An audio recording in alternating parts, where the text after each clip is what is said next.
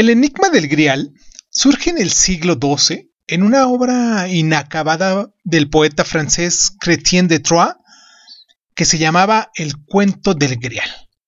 Este relato nos introduce por primera vez en las leyendas artúricas un misterioso y preciado objeto llamado el Grial.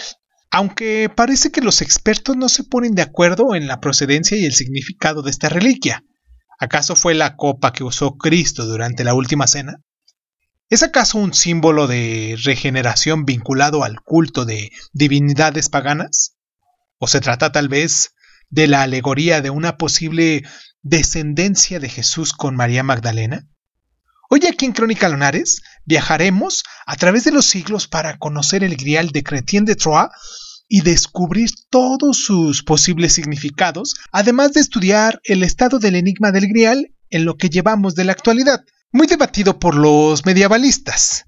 ¿Qué les parece si comenzamos? Yo soy Irving Sun, esto es Crónica Lunares, como les digo, y pues nada, vamos a escuchar nuestro intro y comenzamos. Cierra los ojos, cierra los ojos, cierra los ojos, cierra los ojos. Si escuchas que alguien se acerca, no temas todo estará bien.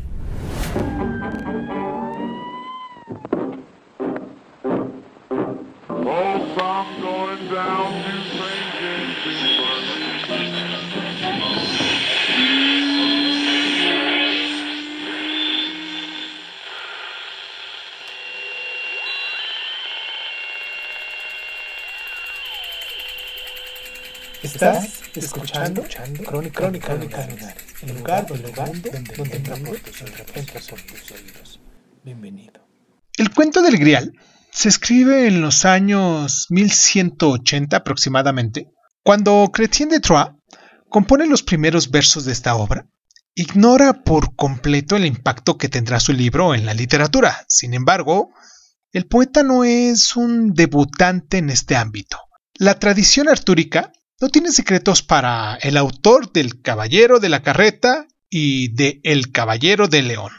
Sin embargo, su obra inacabada, El cuento del Grial, es la que lo hace pasar a la posteridad y por lo cual lo conocemos. Pero, ¿a qué se debe el éxito de esta novela? Chrétien de Troyes no es el primero en escribir sobre el rey Arturo y sus valientes caballeros de la mesa redonda.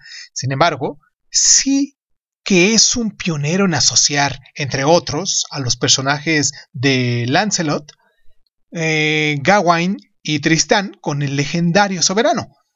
Pero lo que hace tan notable su obra es la fugaz aparición de un objeto escurridizo por naturaleza, el grial. Desgraciadamente, el autor muere antes de terminar su libro, dejando atrás un misterio que no hará más que intensificarse con el paso de los siglos. Más adelante, muchos seguidores toman la pluma para que la búsqueda del grial termine como se merece. A través de su talento, todos los autores ofrecen a la posteridad una visión única del grial y de su búsqueda. Para algunos, se trataría del cáliz santo en el que Jesucristo habría bebido su última cena. Para otros, el grial sería la clave de un misterio mucho más profundo, un misterio que podría llevar al colapso de una de las instituciones más grandes de la historia, la Iglesia. Hoy, más de 800 años después de su primera mención, el misterio del Grial parece mm, un tanto intacto. Vamos a hacer nuestra primera pausa aquí en el programa para recordarles a ustedes nuestras plataformas, para que se pongan en contacto con nosotros, para que nos dejen sus mensajes y para que nos digan qué tipo de mm, eh, programa les gustaría que hiciéramos para pues los días que son de Martis Dice, que tenemos una sección especial que hablamos sobre ocultismo, hablamos sobre religión, hablamos sobre las ciencias mm, ocultas, por decirlo de algún modo. Y pues es nuestra línea de, del día martes, hoy siendo martes 28 de junio. Les mando un abrazo, por cierto, muy caluroso a todas las personitas que se toman el tiempo para descargarnos, pero sobre todo a las personas eh, que están aquí constantemente con nosotros, que ya nos conocen de hace tiempo y que les ha gustado la forma como hemos llevado este programa.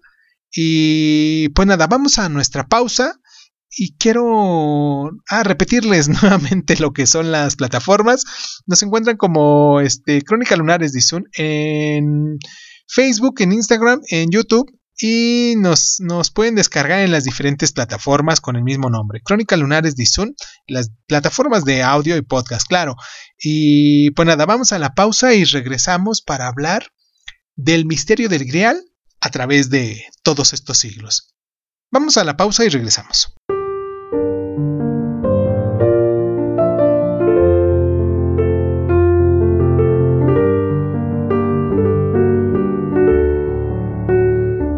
Como ya dijimos en nuestro primer bloque, el grial como objeto misterioso aparece por primera vez en el cuento del grial, un relato en verso redactado por el poeta francés Chrétien de Troyes, y en los años de 1180 más o menos. En esta obra, el autor nos relata la epopeya de Perceval, un galés algo rudo e ingenuo que quiere ser caballero. Perceval acude a la corte del rey Arturo tras dejar atrás el hogar de su madre, que muere de tristeza tras prodigarle numerosos consejos. Una vez ahí, gana un torneo y un anciano prohombre, Hodnermant de Groth, creo que recuerdo que se llamaba así, le enseña los rudimentos de los valores caballerescos. A continuación, Perceval se pone en ruta en busca de aventuras y una noche es recibido en el castillo de un enfermo que se presenta como el rey pescador y cuyas tierras son estériles y desoladas. Durante la cena, asiste a un desfile de objetos insólitos. Primero una extraña lanza cuya punta eh, sangra. Después, dos candelabros de oro. Un grial, que es un plato ancho y cóncavo, decorado con piedras preciosas y finalmente un plato de plata, un plato circular en el que se trinchaban ciertos manjares. Cada vez que come vuelve a darse cuenta de esta misteriosa procesión, pero parece que Perceval es el único que le presta atención. Este preocupado para no ofender a su anfitrión con sus interrogantes, frena su curiosidad y no pregunta a quién se le lleva el grial ¿Y por qué sangra la lanza?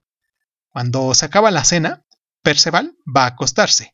Cuando se despierta a la mañana siguiente, el joven galés descubre con sorpresa que el castillo en el que ha pasado la noche se encuentra ahora en, completa, en completo vacío.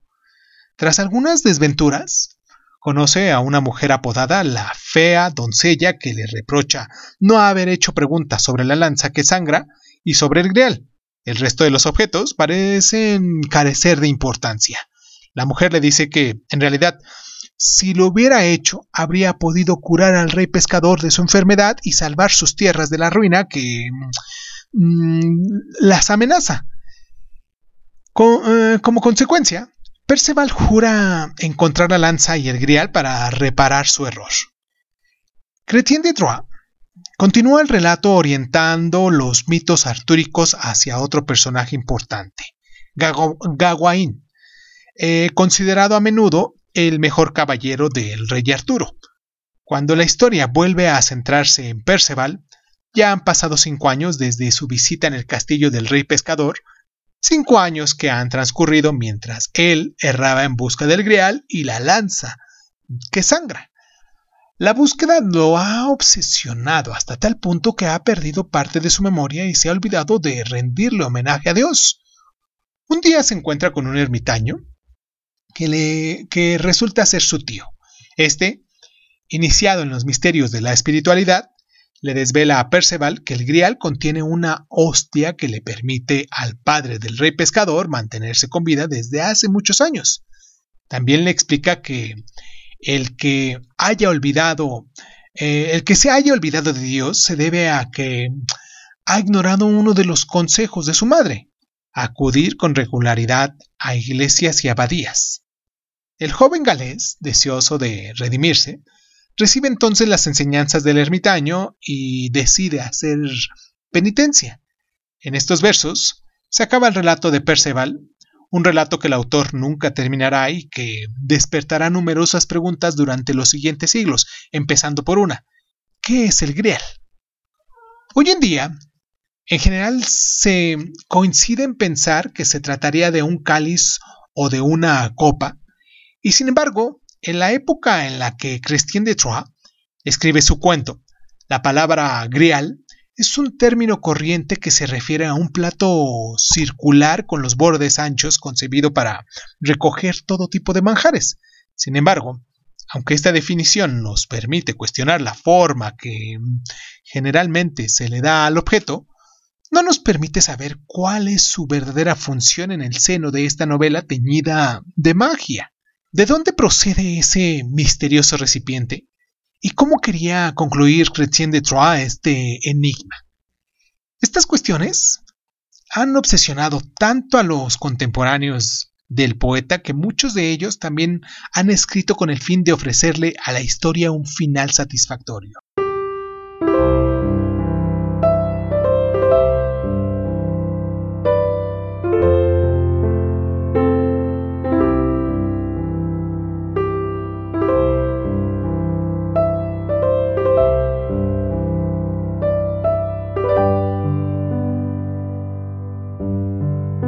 La mayor parte de los autores que han sentido que tenían el deber de acabar la obra de Chrétien de Troyes han aportado a El cuento del Grial una, un final bastante mm, poco sorprendente.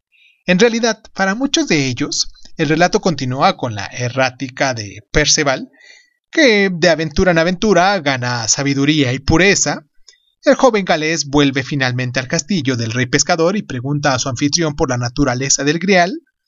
Esta simple pregunta basta para librar a las tierras de los alrededores de la maldición que se cierne sobre ellas.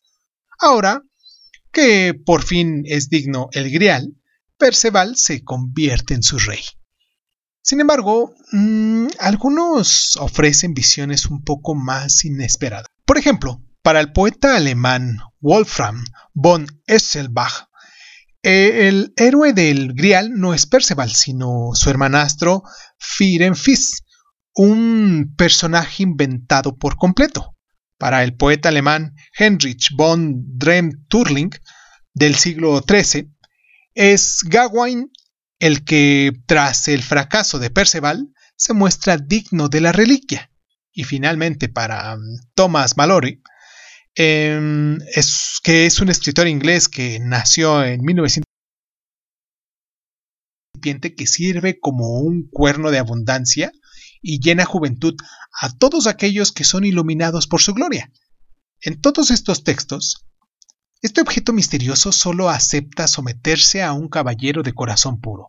Sin embargo, aunque Wolfgang von Etzenbach conserva estas características mágicas, se distingue de sus semejantes presentando el grial no como un recipiente, sino como una piedra. El autor Robert de Boron, clérigo y escritor francés del siglo XII, es el primero que asocia el grial de Chrétien de Troyes con el cáliz del, del que Jesucristo bebe en la última cena. Su versión es la que eh, se mantendrá conservada para las generaciones futuras. Mm, y el Grial será una de las reliquias más importantes del cristianismo. Merece la pena detenerse en esta historia escrita a finales de la década de 1190. Y es que Robert de Boron no solo reescribe todas las aventuras de Perceval, sino que retoma la historia desde sus lejanos orígenes. Así, bajo su pluma, un notable judío llamado José de Arimatea habría recogido la sangre de Jesús en el grial después de la crucifixión, y Cristo se le había presentado entonces pidiéndole que llevara la reliquia lejos de Judea, una región montañosa con un nombre histórico y bíblico, que corresponde a una parte de la actual Cisjordania y el sur de Israel, y obediente José de Arimatea habría abandonado Jerusalén para acabar refugiándose en las verdes tierras de Bretaña. El resto de la historia es bien conocida por todos, y relata la aventura de un joven galés que quiere convertirse en caballero.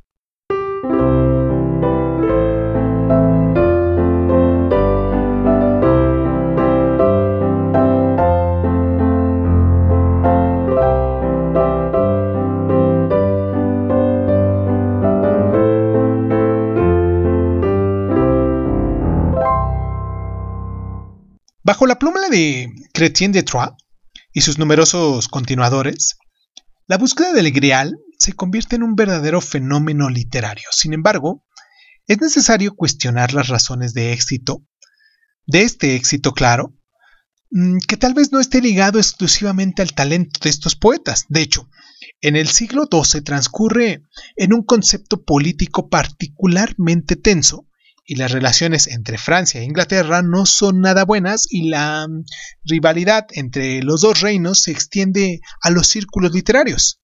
En esa época Francia estaba gobernada por los Capetos, una dinastía cuyos orígenes se remontan a los últimos troyanos a través de los mitos fundacionales. Deseosos de beneficiarse de tal legitimidad, los monarcas ingleses del linaje de Plantagenet aprovechan el éxito de la historia de los reyes de Bretaña de Geoffroy de Monmouth, que fue un clérigo y cronista inglés, para proclamarse herederos de un gobernante legendario, que en este caso fue Arturo, un personaje de la tradición galesa. Esta máquina ideológica se extiende tanto que en, el año 1191 Enrique II Plantagenet organiza excavaciones en la abadía de Glansbury en Somerset, Inglaterra, donde los monjes descubren una antigua tumba que las autoridades rápidamente identifican como la del rey Arturo y Ginebra. Al mismo tiempo, el mundo medieval occidental atraviesa un periodo de crisis en sus lejanos dominios de Oriente.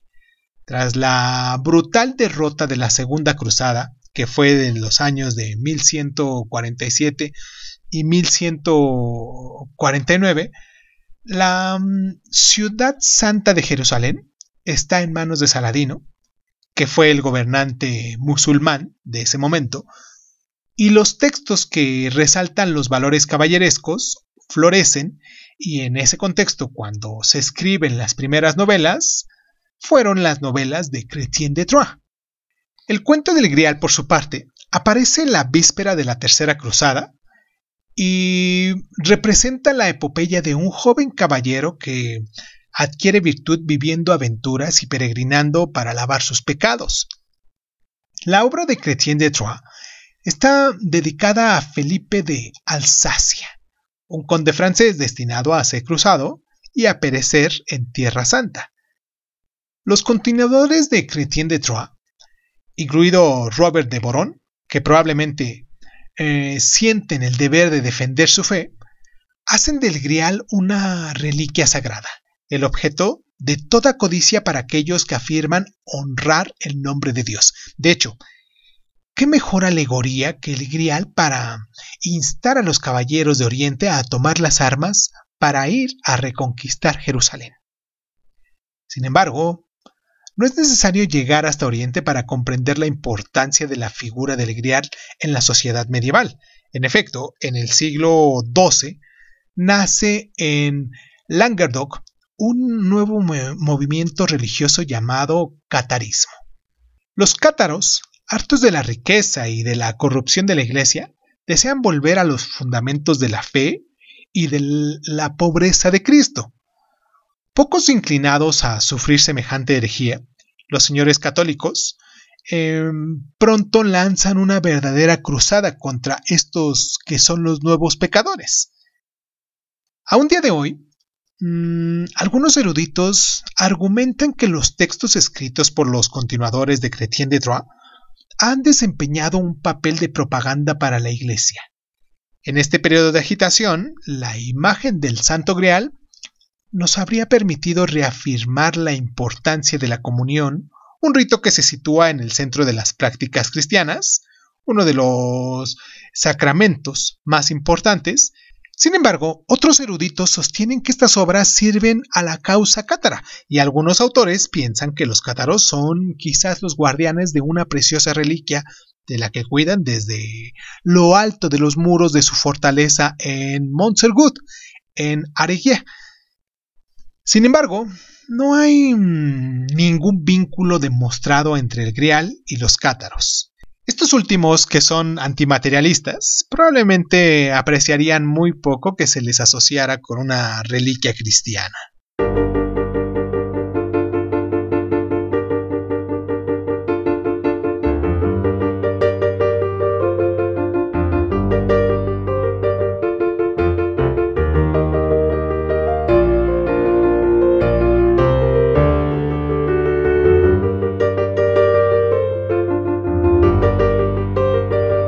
El Grial y los Caballeros de la Mesa Redonda, eh, dos figuras literarias célebres en todo el mundo medieval occidental, experimentan un inmenso éxito en los siglos XII y XIII y la obra de Thomas Mallory, eh, publicado entre finales del siglo XV y principios del XVI, da un nuevo impulso a estos temas.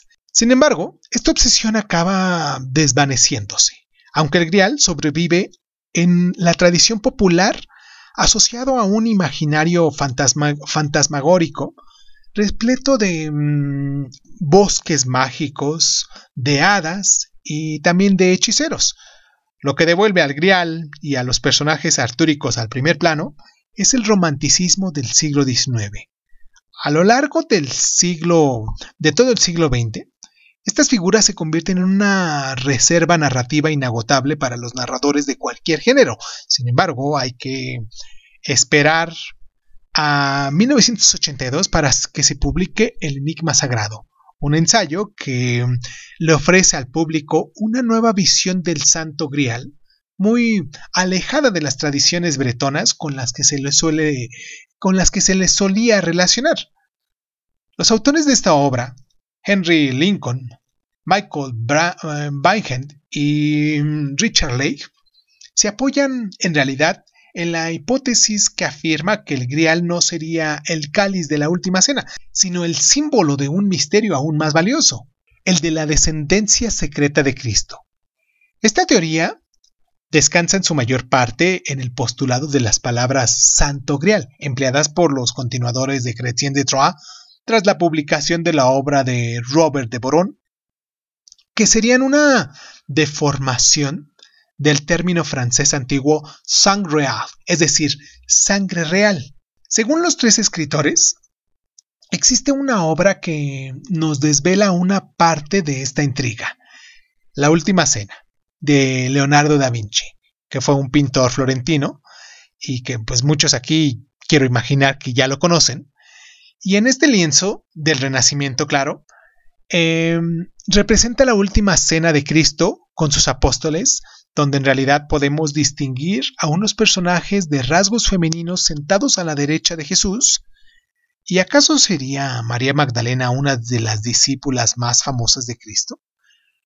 Los autores parten de este postulado para elaborar una compleja teoría según la cual María Magdalena sería la madre de los hijos secretos de Jesús. Los siglos pasaron y los portadores de la sangre real se habrían convertido en soberanos merovingios.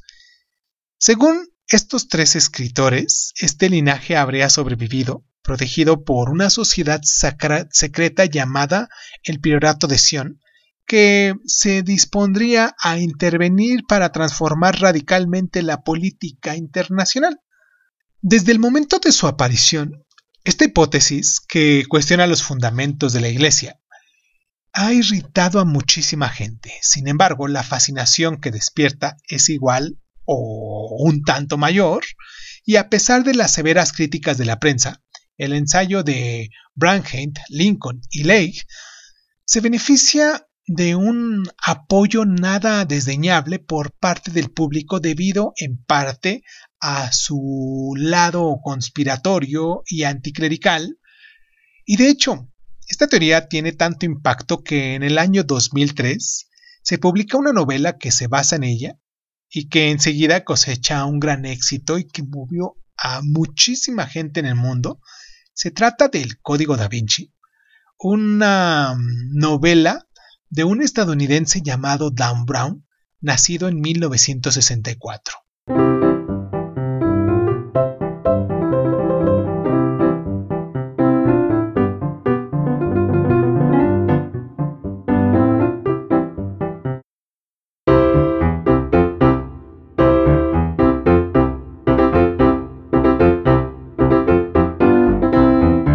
Según Franklin, Lincoln y Lake, el priorato de Sion contaría entre sus miembros con algunas de las personalidades más importantes de la historia, como lo son Isaac Newton, eh, científico inglés, Víctor Hugo, dramaturgo y poeta francés, novelista también, y Leonardo da Vinci. Este último, al tanto de uno de los secretos más valiosos del mundo, habría pintado a María Magdalena en la última cena para revelar un mensaje subliminal. Sin embargo, para muchos historiadores del arte, el personaje sentado a la derecha de Cristo no es María Magdalena, sino el apóstol San Juan, representado a menudo de manera andrógina en los cuadros del Renacimiento. La propia existencia del priorato está sujeta a ciertas controversias. La única fuente que lo menciona sería la obra de un conocido farsante que se reivindica a sí mismo como un descendiente de los merovingios. Pierre Plantard, que nació en el año 1920 y murió en el 2000. ¿Han escuchado acaso de él? Pierre Plantard. Vamos a googlearlo, vamos a hacer la pausa y regresamos.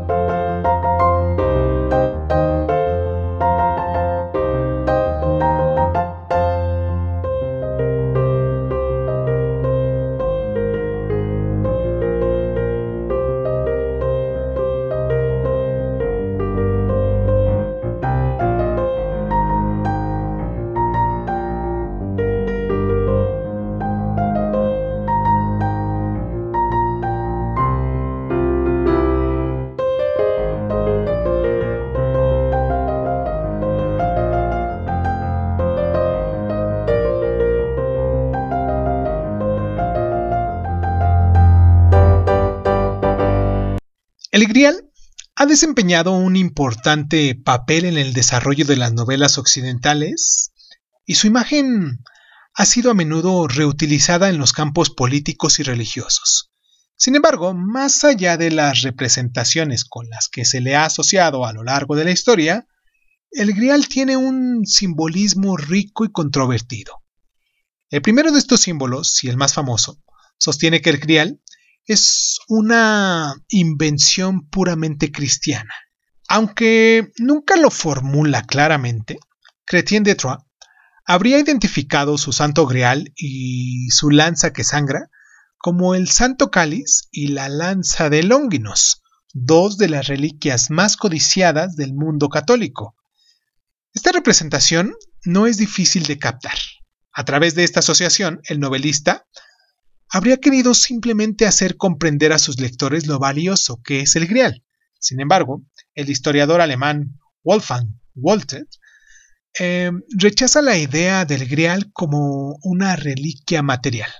Para él, el milagro de esta procesión no es tanto una presencia del Grial como la hostia que contiene, que permite al padre del rey pescador sobrevivir desde hace tantos años. El grial no sería entonces un plato o un cáliz, sino un copón, un vaso de altar en el, que se conserva el pan de la Eucaristía. Simbolizaría así la comunión de los enfermos, uno de los ritos cristianos más importantes.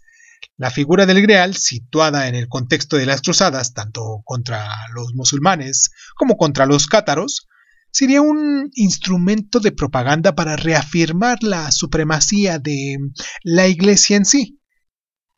Aunque estas dos interpretaciones se encuentran entre las más llamativas a lo largo del siglo XX, florecen muchas otras hipótesis que pretenden explicar el significado y el origen del grial. Así pues, estudiosos alemanes han observado que los objetos presentes en la procesión del Grial corresponden a los utilizados en el rito bizantino, es decir, las prácticas de reglas litúrgicas seguidas por la Iglesia ortodoxas orientales.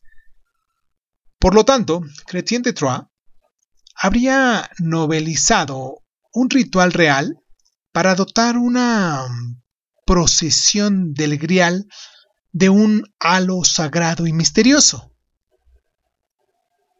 Otros autores han afirmado que el castillo del rey pescador es comparable con el templo de Salomón y el grial con el cáliz utilizado durante el culto judío. Toda la escena de una aparición del grial simbolizaría así la conversión del pueblo judío. Los investigadores que propusieron esta teoría estaban tan convencidos de su veracidad que asumieron que el mismo Chrétien de Troyes era tal vez un judío convertido al cristianismo.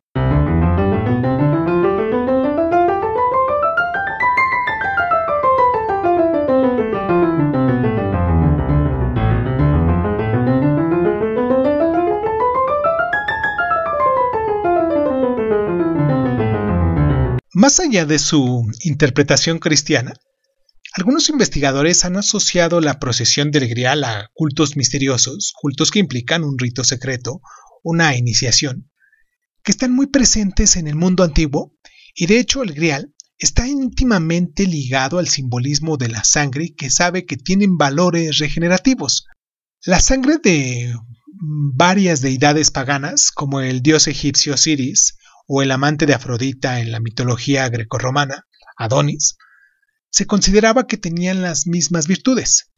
Según el lingüista estadounidense William Nietzsche, eh, la procesión del Grial recuerda el culto de Demeter, que era la diosa griega de la agricultura y esposa de Zeus, en Eleusis, un culto agrario destinado a asegurar la renovación del ciclo estacional.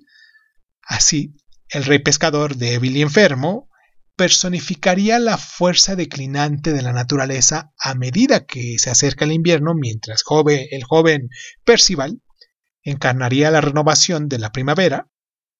El padre del rey pescador, inmovilizado en su lecho, estaría atado al dios de la vida. De hecho, su imagen nos recuerda a la de Osiris, Adonis o Dionisios, y a menudo representando eh, en un féretro. A partir de ese momento, el grial simbolizaría el cofre sagrado que se usaba durante el ritual dedicado a Demeter. Esta asociación con un culto agrario justificaría su propensión a dispensar alimentos. A principios del siglo XX, la medievalista Jessie Weston afirma que la procesión del Grial está vinculada al culto de la muerte y de la resurrección de Adonis. Según ella, hay una similitud entre el rey pescador, herido en la cadera, y el joven amante de Afrodita, mortalmente herido en el muslo, o incluso en sus partes masculinas, por un jabalí. Aparte de esta similitud, no hay ningún vínculo probado entre estos dos personajes. Jesse Weston, sin embargo, ve en el rey pescador un resurgimiento de esta alegoría de la renovación. Así, al igual que los creyentes que asistían a las Adonias, que eran las fiestas en honor a Adonis, los fieles de la corte del rey pescador asistirían a la procesión del Grial para obtener fecundidad. Para el elegido, Entender este ritual sería un medio para acceder a los secretos de la renovación y la espiritualidad.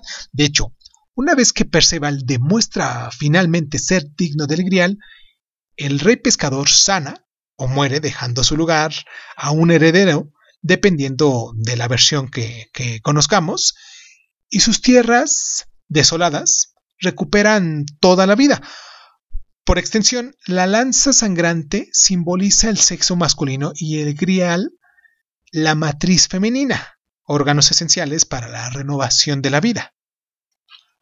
Aunque las teorías de Nietzsche y Weston son acogidas con poco entusiasmo en, un mundo universitario, su trabajo allana el camino para muchos otros eruditos que asocian a su vez el grial con varios cultos mistéricos.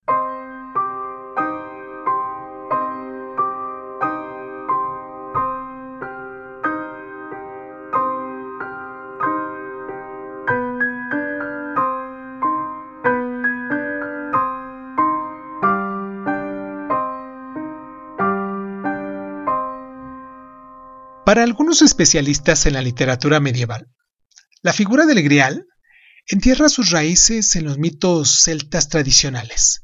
Para el conde Hersad de la Villemarque, eh, que fue un filólogo francés y estudioso de la cultura bretona, el grial recuerda al caldero de Bran, el bendito, que aparece en el Manogovi de Branwell un relato medieval galés formado en el siglo XI y ambos objetos tienen la capacidad de curar heridas. El caldero de Bran también puede resucitar a los muertos, sin embargo, los resucitados ya no pueden hablar para que puedan guardar el secreto de lo que eh, ha hecho para que les devuelva la vida.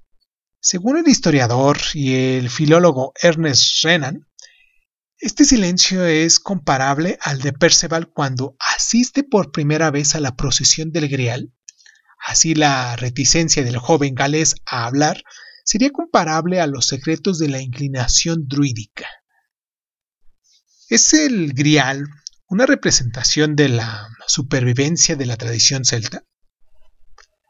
Para mm, el estudioso de la tradición escocés Francis John Francis Campbell este simbolismo mm, lo lleva más allá. Afirma que muchos elementos en la búsqueda del grial son temas recurrentes en la tradición celta. Según él, las armas centellantes o las copas sagradas que sanan son elementos que surgen, que surgen regularmente en los cuentos gaélicos como el Maginovi de mm, Branwell y la presencia del rey Arturo en algunos de estos relatos, en el Maginovi de Branwell, pero también en el Il Gododin, atribuido generalmente al bardo Aneirin del siglo VI, es también un elemento que tiende a acercar la obra de Chrétien de Troyes a los poetas gaélicos. Sin embargo, varios estudiosos sostienen que este supuesto origen celta no es incompatible con las teorías de orígenes católicos y rituales del mito del Grial. Así, Chrétien de Troyes mm, habría dejado deliberadamente un halo de misterio alrededor de su obra para que sus lectores pudieran comprender por sí mismo el significado de la procesión del Grial.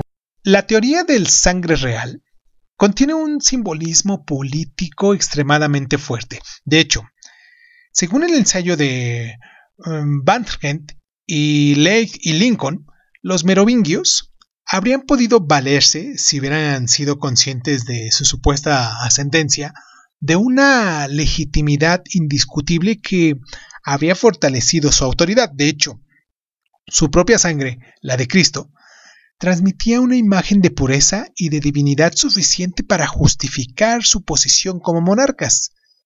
Ellos no eran los poseedores del grial, en sí eran el mismo grial. Además de este carácter político, la teoría del sangre real eh, también tiene un valor anticlerical en el sentido de que pone fin a dos mil años de predicación sobre la supuesta divinidad de Cristo, al haber engendrado hijos, Jesús pierde su pureza para convertirse en un ser humano como todos nosotros. Esta hipótesis, que cuestiona la legitimidad del Hijo de Dios, basta para sacudir los cimientos de la Iglesia. Este aspecto controvertido de esta teoría es mucho más fuerte ya que permite que muchas personas consideradas conspiradoras, es decir, seguidoras de una teoría del complot, se agrupasen en torno a una misma idea que afirma que las instituciones religiosas siempre nos han manipulado. Hoy en día hay más de 200 reliquias en Europa presentadas como el auténtico Santo Grial. Sin embargo, algunas tienen una mayor reputación que otras, como ocurre con el cáliz de Valencia, el cáliz de Doña Urraca expuesto en la, en la colegiata de San Isidoro de León y el, Sacro Catino de Génova.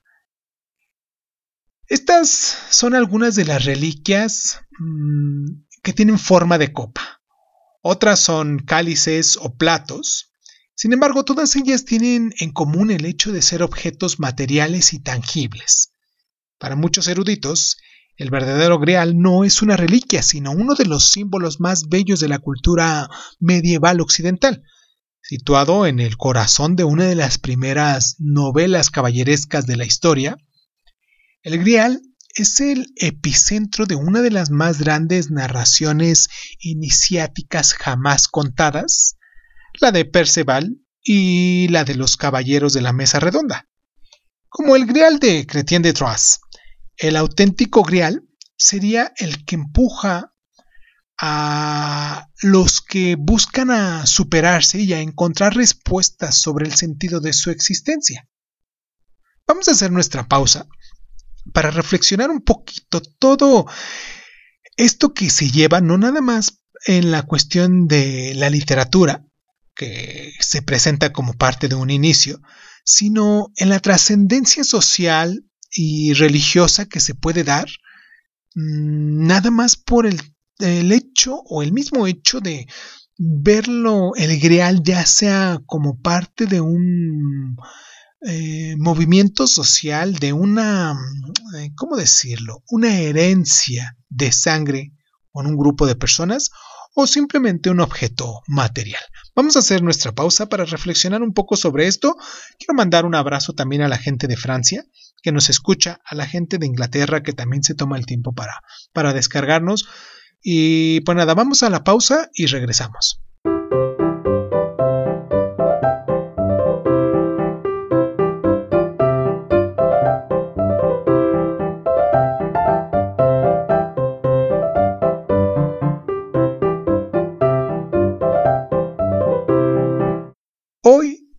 Casi ocho siglos después de su primera mención en los escritos de Chrétien de Troyes, el Greal sigue siendo un verdadero misterio que suscita el interés en millones y millones de personas y para un gran número de científicos, el Grial no es más que un objeto literario que probablemente nunca haya existido, en cualquier caso, no en la forma que se le atribuye habitualmente.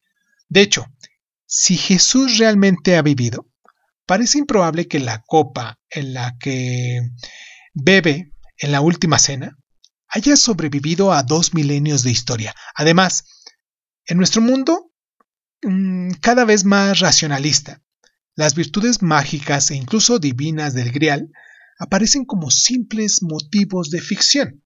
Sin embargo, para muchos otros, entre los que se encuentran científicos de renombre como Margarita Torres, profesora de Historia Medieval en la Universidad de León, y José Miguel Ortega del Río, historiador de arte de la Fundación Siglo eh, para el Turismo y las Artes de Castilla y León, siguen buscando el auténtico grial.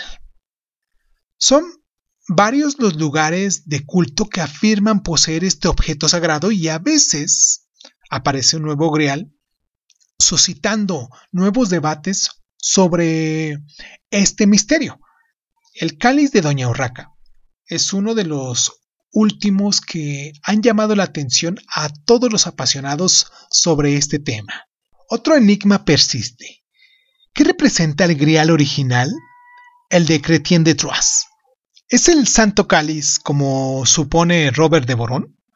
Además de su simbolismo, muchos lingüistas todavía están en desacuerdo con la etimología de la palabra grial. ¿Es realmente un plato?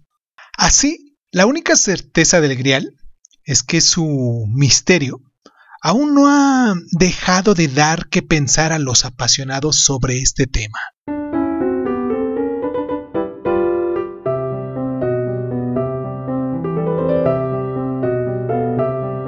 Al día de hoy nos resulta complicado hablar del mito del Santo Grial sin referirnos a otra importante reliquia presente en todas las versiones de cualquier relato, la lanza que sangra.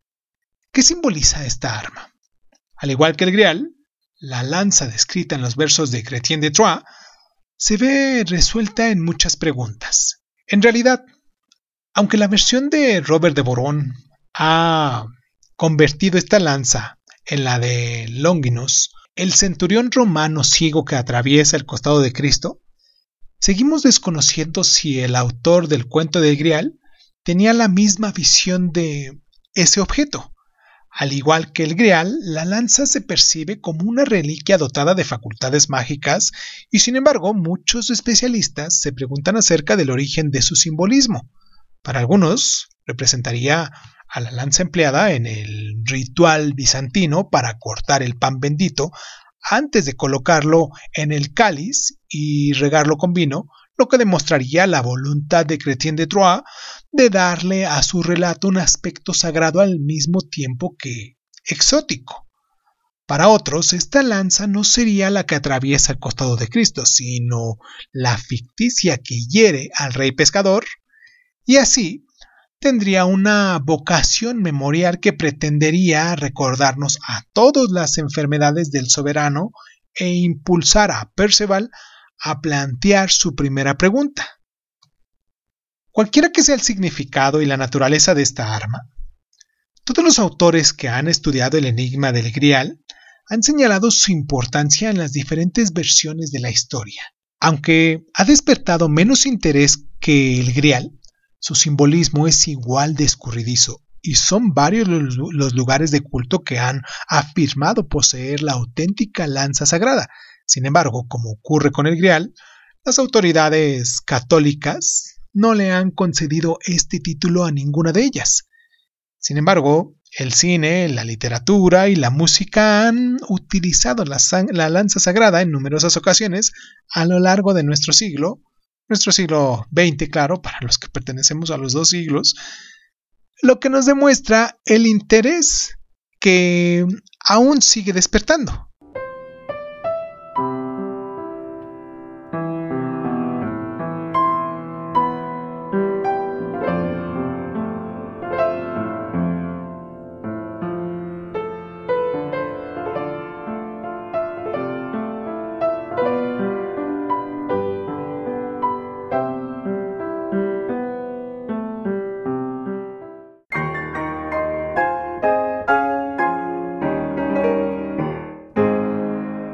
Aunque hoy parece imposible responder a todas las preguntas que giran en torno al Grial, la búsqueda de esta reliquia sagrada parece tener un brillante futuro por delante. Además de los interrogantes que siguen despertando entre los científicos, el Grial se ha convertido durante todo el siglo XX en una verdadera reserva de material narrativo destinado a inspirar a muchos artistas y escritores, claro. Algunos algunas representaciones contemporáneas del mito del Grial forman ahora parte de lo que comúnmente se conoce como la cultura pop, es decir, cultura popular apreciada por la mayoría de la gente y ya se considera parte de los clásicos. El cine es sin duda el medio que ha mm, transmitido la imagen más popular del Grial a través de películas como Los Caballeros de la Mesa Cuadrada y sus locos seguidores, del grupo Monty Finton, eh, Terry Jones y Terry Gilliam, Excalibur eh, por John Borman o Indiana Jones y la última cruzada por Steven, Steven Spielberg, que se hizo en el 89.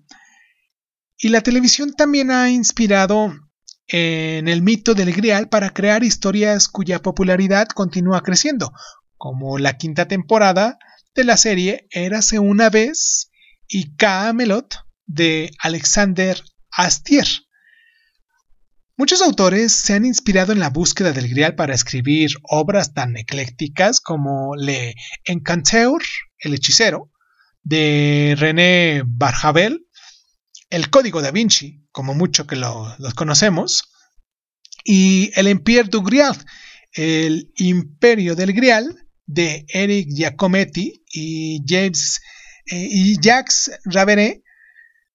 Y, y bueno, el Grial y los relatos de los caballeros de la mesa redonda son también temas tan recurrentes en la literatura infantil y en la de fantasía, un género literario que presenta al menos un elemento sobrenatural mezclando mitología y magia, e incluso también en la ciencia ficción, géneros que han experimentado una verdadera renovación desde hace unos cuantos años. El Grial es también un tema muy presente en la música. Podemos citar la ópera de Parsifal de Richard Wagner o el grupo de metal estadounidense Holy Grail. Y sin embargo, uno de los elementos que tiende a demostrar el fantástico futuro que vislumbra para el Grial es la integración de un medio de rápido crecimiento, los videojuegos. De hecho, los mitos artúricos son un tema muy recurrente en ese ámbito. Por otra parte, el principio mismo del héroe que busca un objeto importante está en el corazón de un gran número de juegos, lo que demuestra la influencia de la historia de Chrétien de Troyes que tiene en la manera en la que hoy concebimos una historia. Vamos a hacer nuestra última pausa para regresar aquí con un pequeño resumen de lo que hicimos hoy, de lo que hablamos hoy aquí en el programa. Y sin más más, quiero mandar un abrazo a la gente que se toma el tiempo para descargarnos, pero sobre todo a la gente de Venezuela, en el Distrito Federal, allá en Mérida, también aquí en México tenemos nuestro estado que se llama Mérida, igual que, que en Venezuela. En Nueva Esparta, en Portuguesa, en Bolívar, en Vargas y en Zulia. Esos lugares son donde nos descargan los lunares que están siguiéndonos y que pues me llenan el alma cada vez que me dejan sus mensajitos, que nos mandan sus correos electrónicos. Y pues vamos a, terminar nuestro programa con un resumen. Pero antes de esto, pues vamos a la pausa y regresamos ahora sí con, con nuestro resumen final. Vamos y regresamos.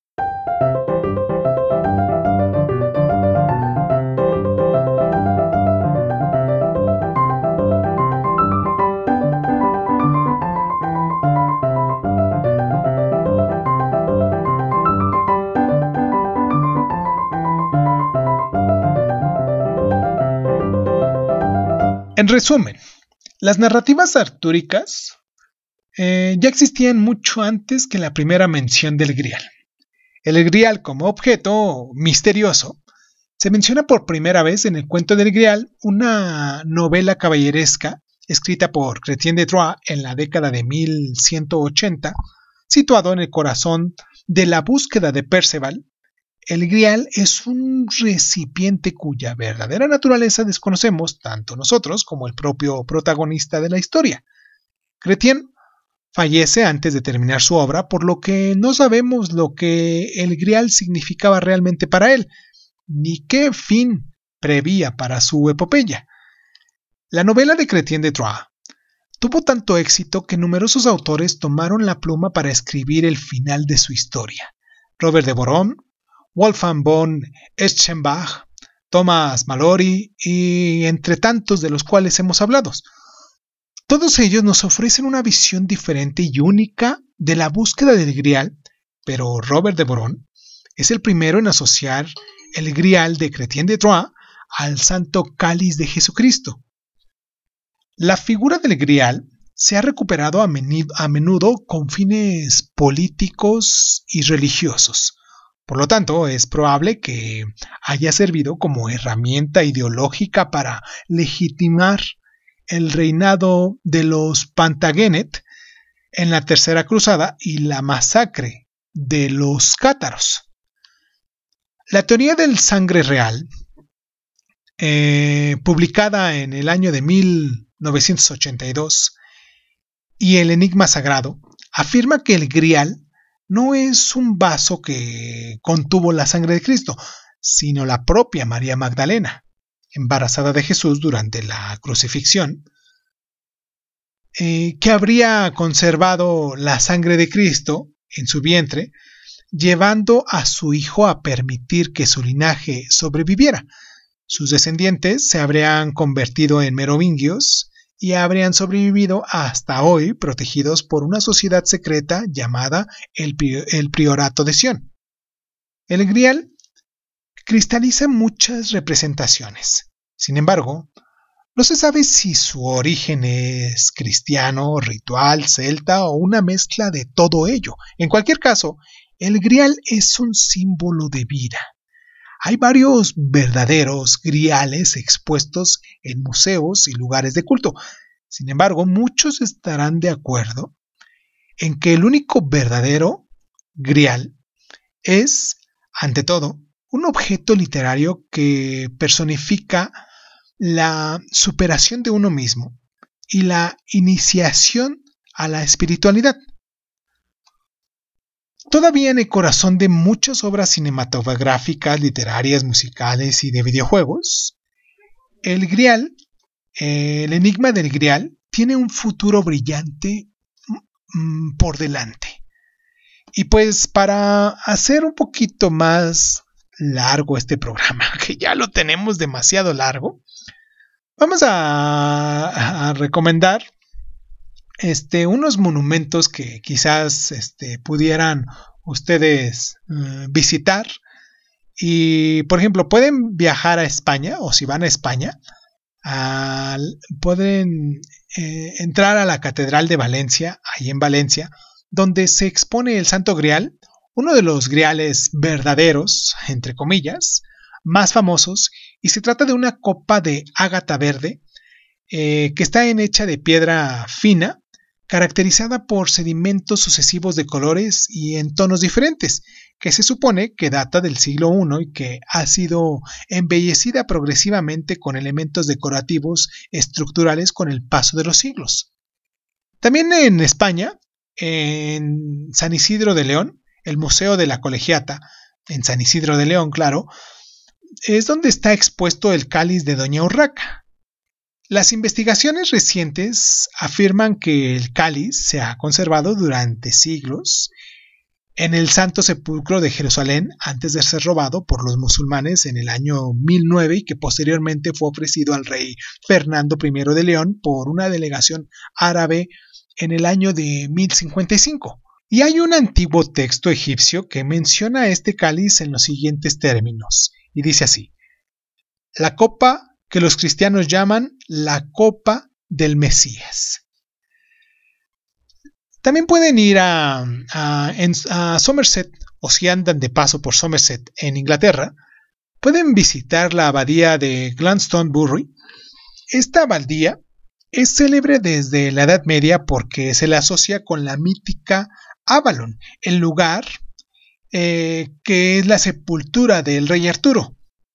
Además, el primer lugar de culto de Glastonbury ha sido construida por José de Arimatea, que habría traído el Santo Grial desde Judea. Y pues ya para si todavía tienen muchas ganas de viajar allá a Bretaña, en Irle y Vilaine, el bosque de Broselandia, también en este bosque eh, es un verdadero lugar de peregrinaje para los amantes de los, relatos artúricos y en él existen muchos, muchos lugares dedicados a estas leyendas abiertos al público como la iglesia del Grial en el pueblo de Trejorentoc y el centro del imaginario artúrico.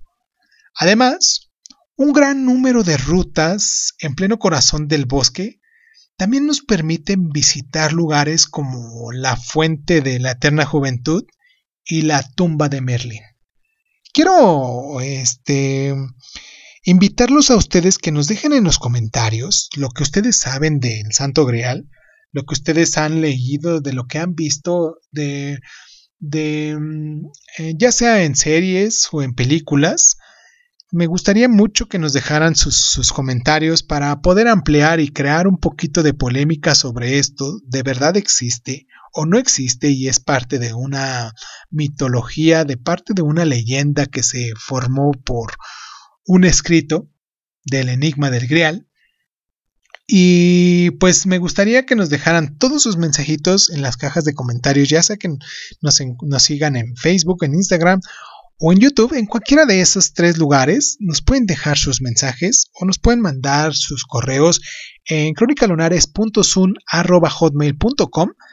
Ahí son sus correos electrónicos. Este, pues me gustaría mucho que, que se dieran el tiempo para que pues hablemos más sobre este tema y pues nada, los voy a dejar hasta aquí.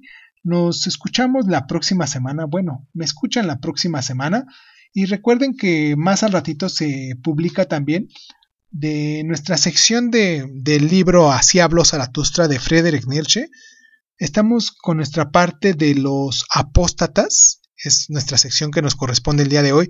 Ya no la estamos anexando aquí porque de por sí ya tenemos un programa muy largo y todavía anexarle lo de Así habló Zaratustra, pero pues como parte independiente del día de hoy, de todos modos siendo 28 de junio, martes 28 de junio, no la hemos soltado, seguimos todavía eh, leyendo estas, estas secciones de, de nuestro libro, pero pues ya la separamos de lo que hacemos ahorita en la mañana para dejarlo un poco más en la tarde noche y que se programe para que pues se se, este, se lance a las 7 de, la noche, siendo la hora de México que hoy, este, bueno, hoy siendo martes, se publica esto a las 7 de la mañana y a las 7 de la noche se va a publicar lo de Zaratustra y así lo vamos a venir, a, venir haciendo siempre y cuando nuestros programas sean igual de largos como los que tenemos el día de hoy. Pero bueno, ya, ya, ya, ya. Dejémonos de tanto rollo y pues